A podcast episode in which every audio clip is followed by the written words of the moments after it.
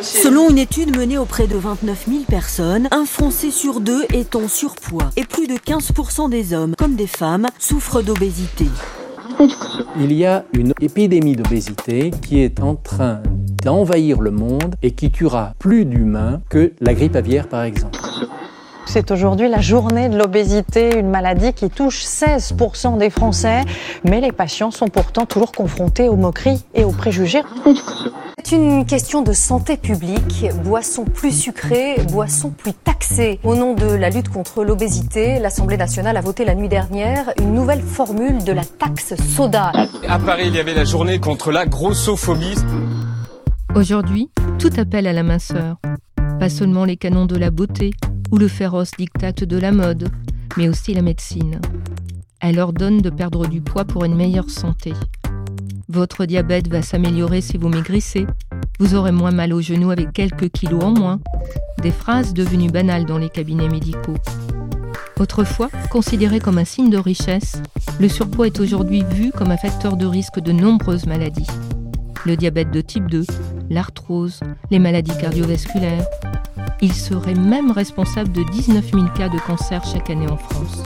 Et toutes les agences de santé portent le même message le surpoids doit être combattu. C'est une priorité de santé publique. En 2010, le premier plan obésité est lancé. Depuis 2018, les boissons sucrées sont davantage pénalisées par la taxe soda. Il n'empêche, la moitié des adultes est en surpoids et 17% sont obèses, ce qui représente plus de 31 millions de Français.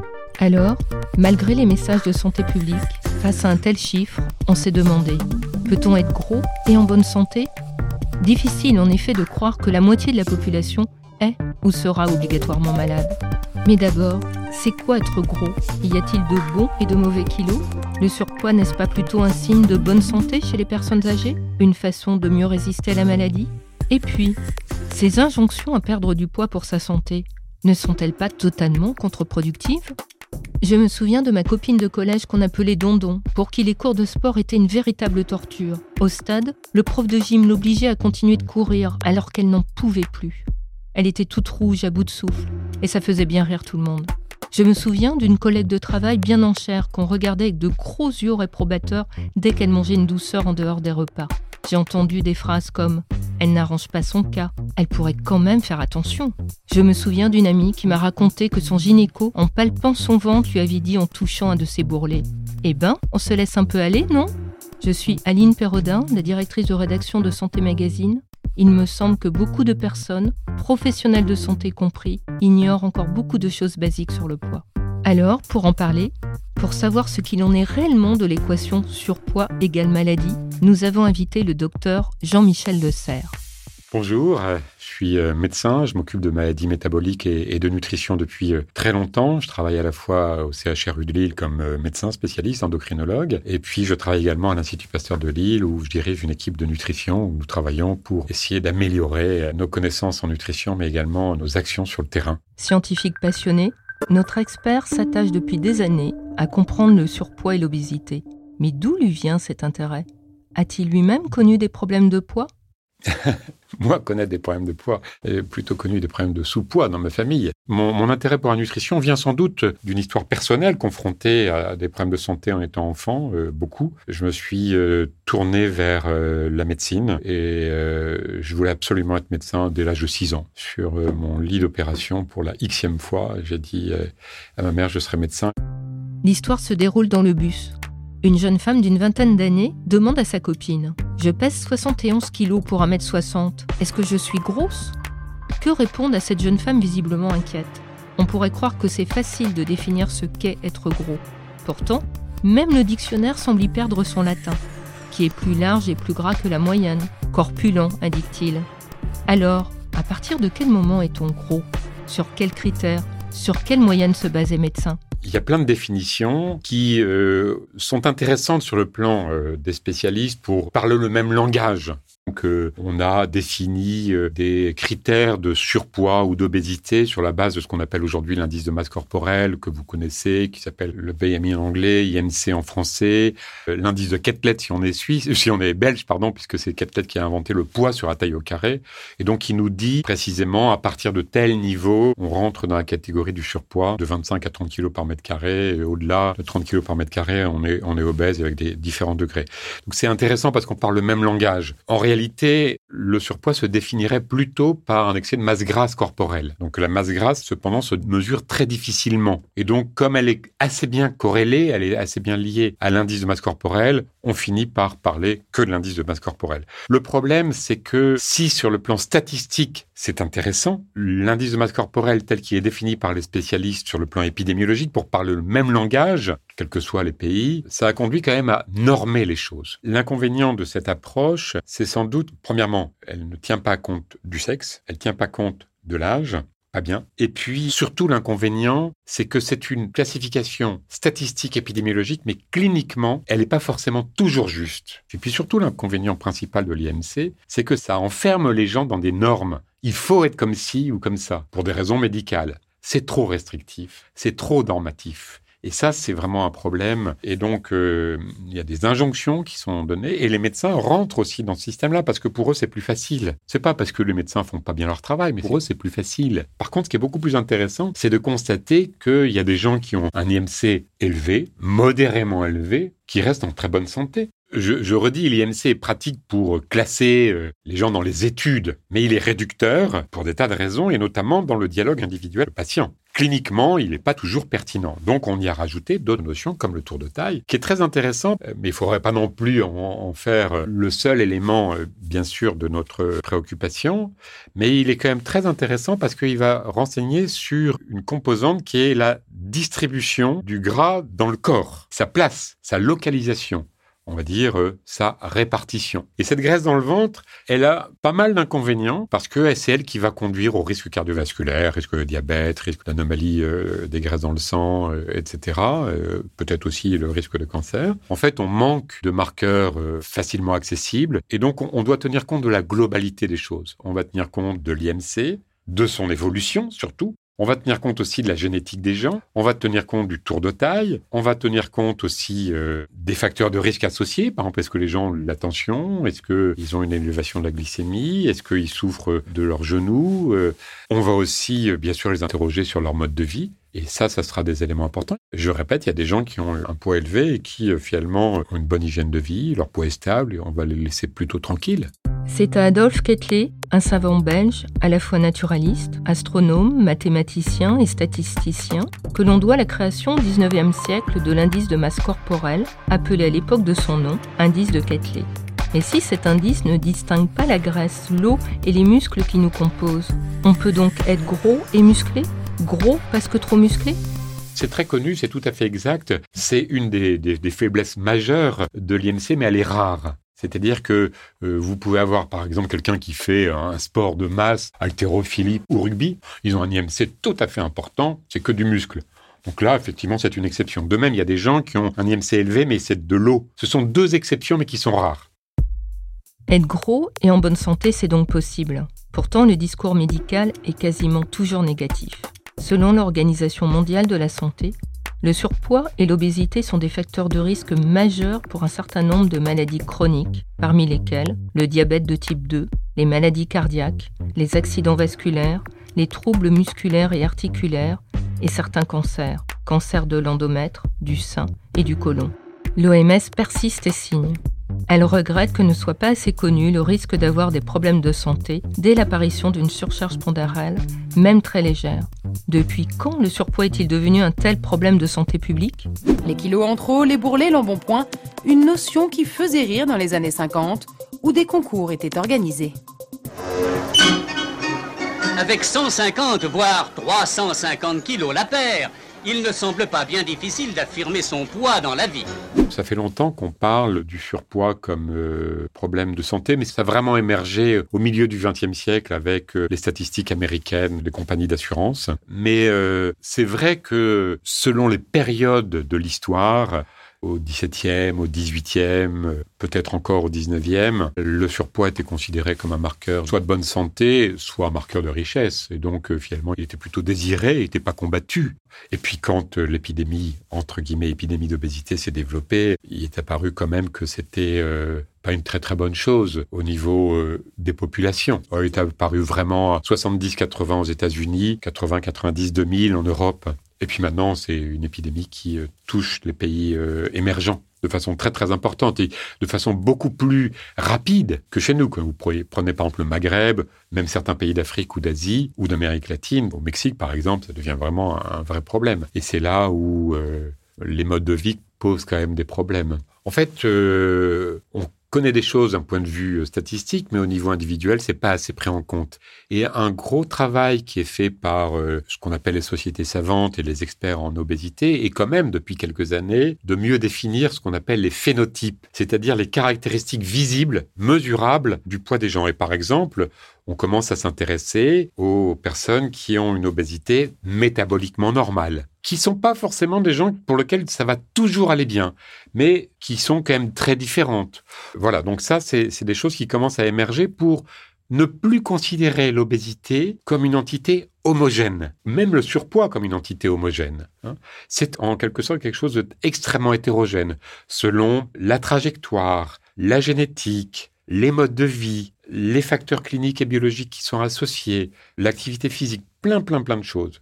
Alors, bien sûr, les autorités sanitaires, elles, elles donnent des repères globaux, elles sont dans leur rôle, mais nous, cliniciens, on est là pour rectifier un petit peu le tir et pour ne pas faire porter un poids euh, pénible et toujours négatif à toute personne qui euh, serait pas dans les clous. Et c'est là où on peut être parfois en opposition avec les discours euh, des autorités sanitaires qui sont dans leur rôle, mais nous aussi on est dans notre rôle. Chacun doit quand même euh, alerter sur le fait que bah, ça peut être un peu excessif, voire pénible, de s'entendre dire tous les jours quand on est gros, mais vous voyez pas, vous êtes gros, c'est pas bien, vous devriez pas.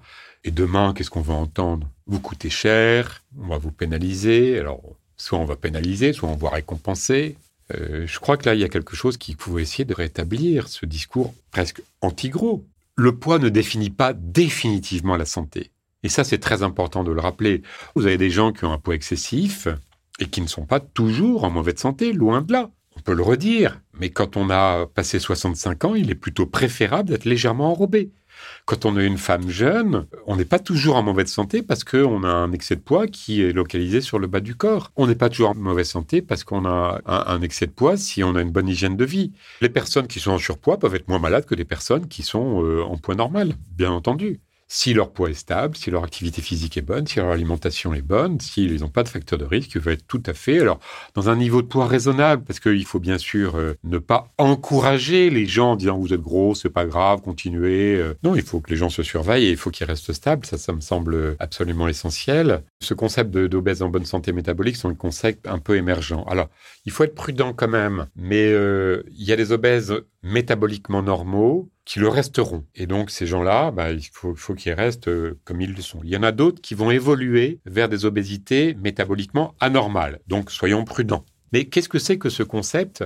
En fait, il faut comprendre le tissu adipeux comme quelque chose de très dynamique. Le tissu adipeux, c'est un tissu qui en permanence se constitue. Tous les jours, on fait du gras, mais tous les jours, on perd du gras. L'hypogénèse, lipolyse.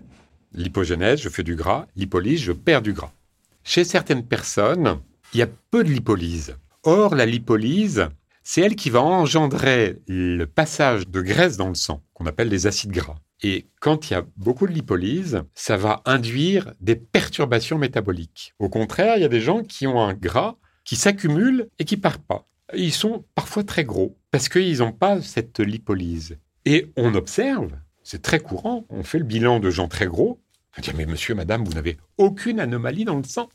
Ah bah c'est très bien. Alors ces anomalies métaboliques, ce sont des gens qui vont par exemple avoir une glycémie qui s'élève, des triglycérides qui montent, la pression artérielle qui, qui, s'élève, et donc ça se, ça se repère très facilement sur euh, des prises de sang, le bon cholestérol qui baisse, les triglycérides qui augmentent, l'acide urique qui augmente, la glycémie qui évolue vers un risque de diabète. Et donc c'est pas tellement compliqué à identifier. Globalement, l'épidémie d'obésité, le fait d'être trop gros, et j'allais dire vraiment trop trop gros, ne peut pas être encouragé. On ne peut pas dire c'est bien, tout va bien, il euh, n'y euh, a pas de problème, etc. Ce qu'il faut, c'est que peut-être les agences de santé euh, publique, les sociétés savantes, euh, les médecins, la presse comme vous, fassent passer ce message d'hétérogénéité de, de l'excès de poids et non pas d'homogénéité. L'essentiel, c'est quand même de faire passer des messages pour arrêter de dire santé égale minceur, santé égale maigreur. Toute obésité doit être euh, combattue et surtout les obèses doivent être combattus. Alors ça, c'est épouvantable. Notre époque valorise l'efficacité, l'activité, la rapidité, le contrôle. Et dans notre société, être gros, c'est mal vu. Très mal vu. C'est manquer de discipline et de volonté. Écoutez les mots de Gros Corps Social, un blogueur engagé qui préfère rester anonyme. Certes, ne nions pas les facteurs de risque, ne nions pas les handicaps possibles, mais soyons concrets. Ne pas banaliser la grosseur, c'est tout simplement discriminer un groupe de population et le condamner à raser les murs au seul nom du validisme. Marjorie a 39 ans. Son combat contre l'obésité, elle l'a commencé alors qu'elle n'était qu'une enfant. Elle a rapidement appris à esquiver les coups et les moqueries. On m'a surnommé la boue, le, tonneau. Euh, on a un peu l'impression d'avoir la peste, hein, c'est un peu ça. À l'école, au travail, dans les clubs de sport et même en famille, les préjugés sont la règle plus que l'exception. La stigmatisation des gros, qu'on appelle aussi la grossophobie, est présente dans toutes les sphères de la société. À la télé, il est toujours question des gros au travers de l'amaigrissement ou de l'humour. Mais il n'y a jamais de gros autrement, dénonce le collectif Gras Politique. Cette stigmatisation a des conséquences sur le plan social. Les femmes en surpoids sont 4 fois plus souvent discriminées à l'embauche. Les femmes obèses, 8 fois plus souvent. La féminité est un facteur aggravant de discrimination. C'est illégal, mais c'est la réalité. D'ailleurs, il y a des associations hein, qui existent de, personnes fortes qui disent euh, arrêtez de nous stigmatiser, euh, arrêtez de nous juger. Il y a aussi des obésités qui sont tellement constitutionnelles, tellement génétiquement inscrites dans la nature des gens, que euh, on aurait tort de, je vais dire, de, vouloir s'en prendre à elles, en disant mais comment ça se fait, vous devriez ne pas être comme vous êtes. Il y a des gens, quand vous les conduisez à vouloir à tout prix être différents de ce qu'ils sont, vous les déstabilisez profondément. Vous créez des troubles du comportement alimentaire. Les problèmes de santé psychologique des personnes fortes existent cependant. Hein. Mais ils sont à distinguer euh, en, plusieurs euh, situations. Il y a des gens qui, parce qu'ils ont des problèmes psychologiques euh, complexes dans leur existence, se mettent à manger n'importe comment. Il y a des gens qui peuvent avoir des troubles psychologiques totalement indépendants et qui vont grossir parce qu'on leur donne des médicaments qui font grossir. Il y a des gens, et ça c'est un, champ extrêmement important, de gens qui vont avoir des problèmes d'estime de soi, d'acceptation de soi, très importants à cause du regard des autres.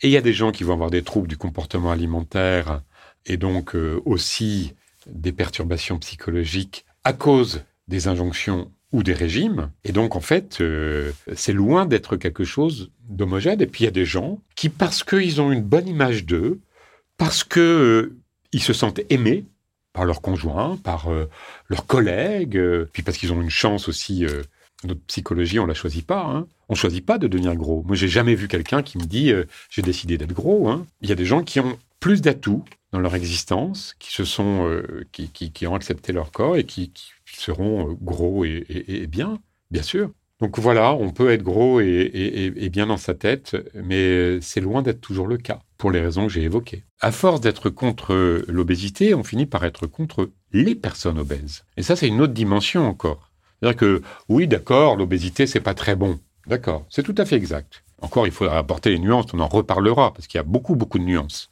Mais à force d'être contre l'obésité, on finit par être contre les gros. Et donc, c'est tout le problème de la stigmatisation, de la discrimination. Euh, non, faisons de la prévention, expliquons aux gens qu'il est bon euh, de garder un poids stable, qu'on n'a pas tous le même poids. Il y a des gens qui, naturellement, ils sont faits pour être plutôt enrobés. Et alors, il bah, faut qu'elle reste stable, et puis ça ira. L'obésité est un phénomène complexe, tant par sa nature que par ses causes et ses traitements. Aujourd'hui, qu'est-ce qu'on propose aux personnes en surpoids et obèses? De s'affamer De se faire bypasser Les traitements reposent essentiellement sur de la privation, qu'il s'agisse de régimes drastiques, totalitaires, la plupart du temps inefficaces à long terme, ou de la chirurgie, avec la technique du bypass gastrique, visant à réduire la taille de l'estomac. Bien maigre réponse dans une société d'abondance. L'histoire du poids des gens nous renseigne sur euh, leur trajectoire, euh, les événements, euh, et puis aussi sur leur santé. On sait que les poids yo-yo, par exemple, sont des poids qui sont plutôt associés à des inconvénients sur la santé métabolique. Si on continue cette espèce de torture sur le poids, qu'on observe dans notre société quand même. La minceur étant érigée comme non seulement le symbole de la beauté, mais de la réussite, du succès. Enfin bon, voilà, il vous soyez euh, beau, riche, mince.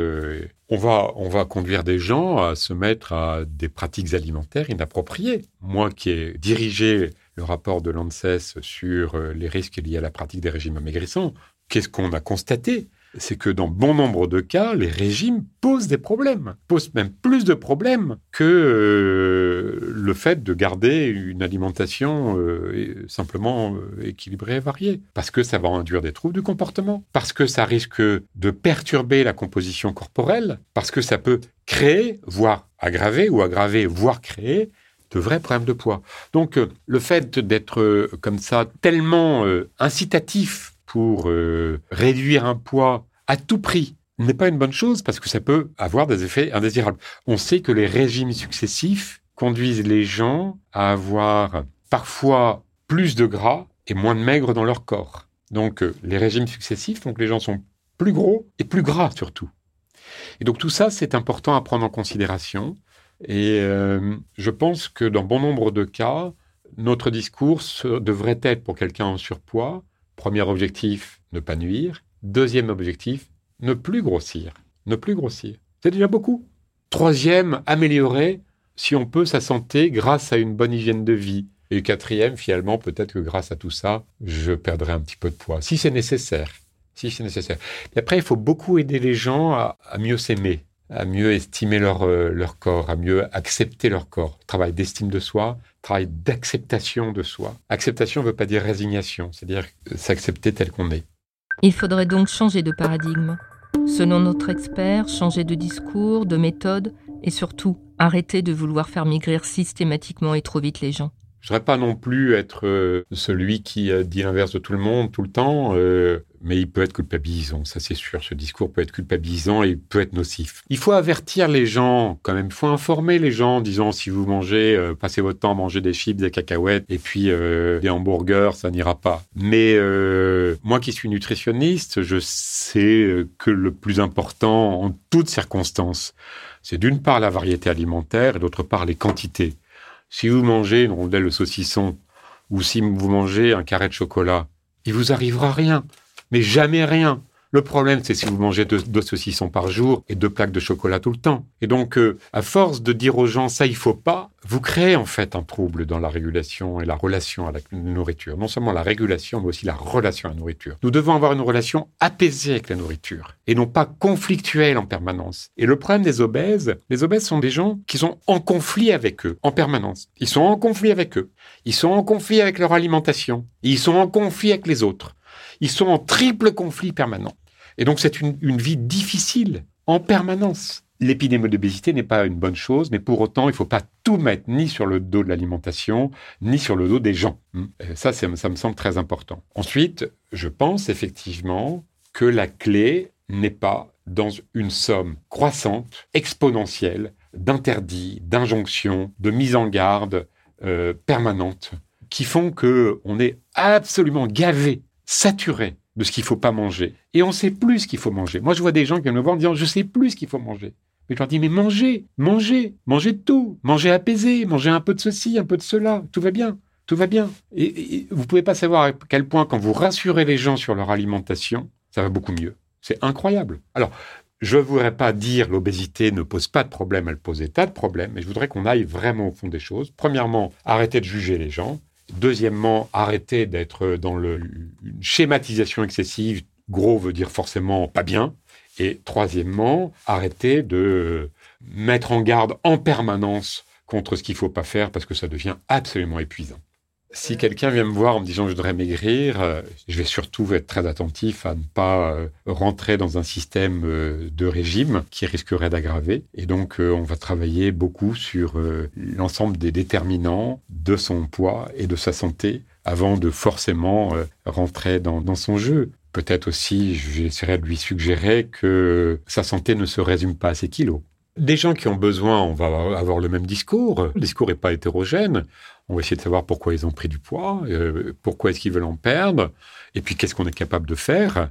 Aujourd'hui, qu'est-ce que vous êtes capable d'améliorer dans votre hygiène de vie? Mais on va y aller pas à pas. La politique des petits pas est extraordinairement efficace. En fait, il faut s'inscrire dans le long terme.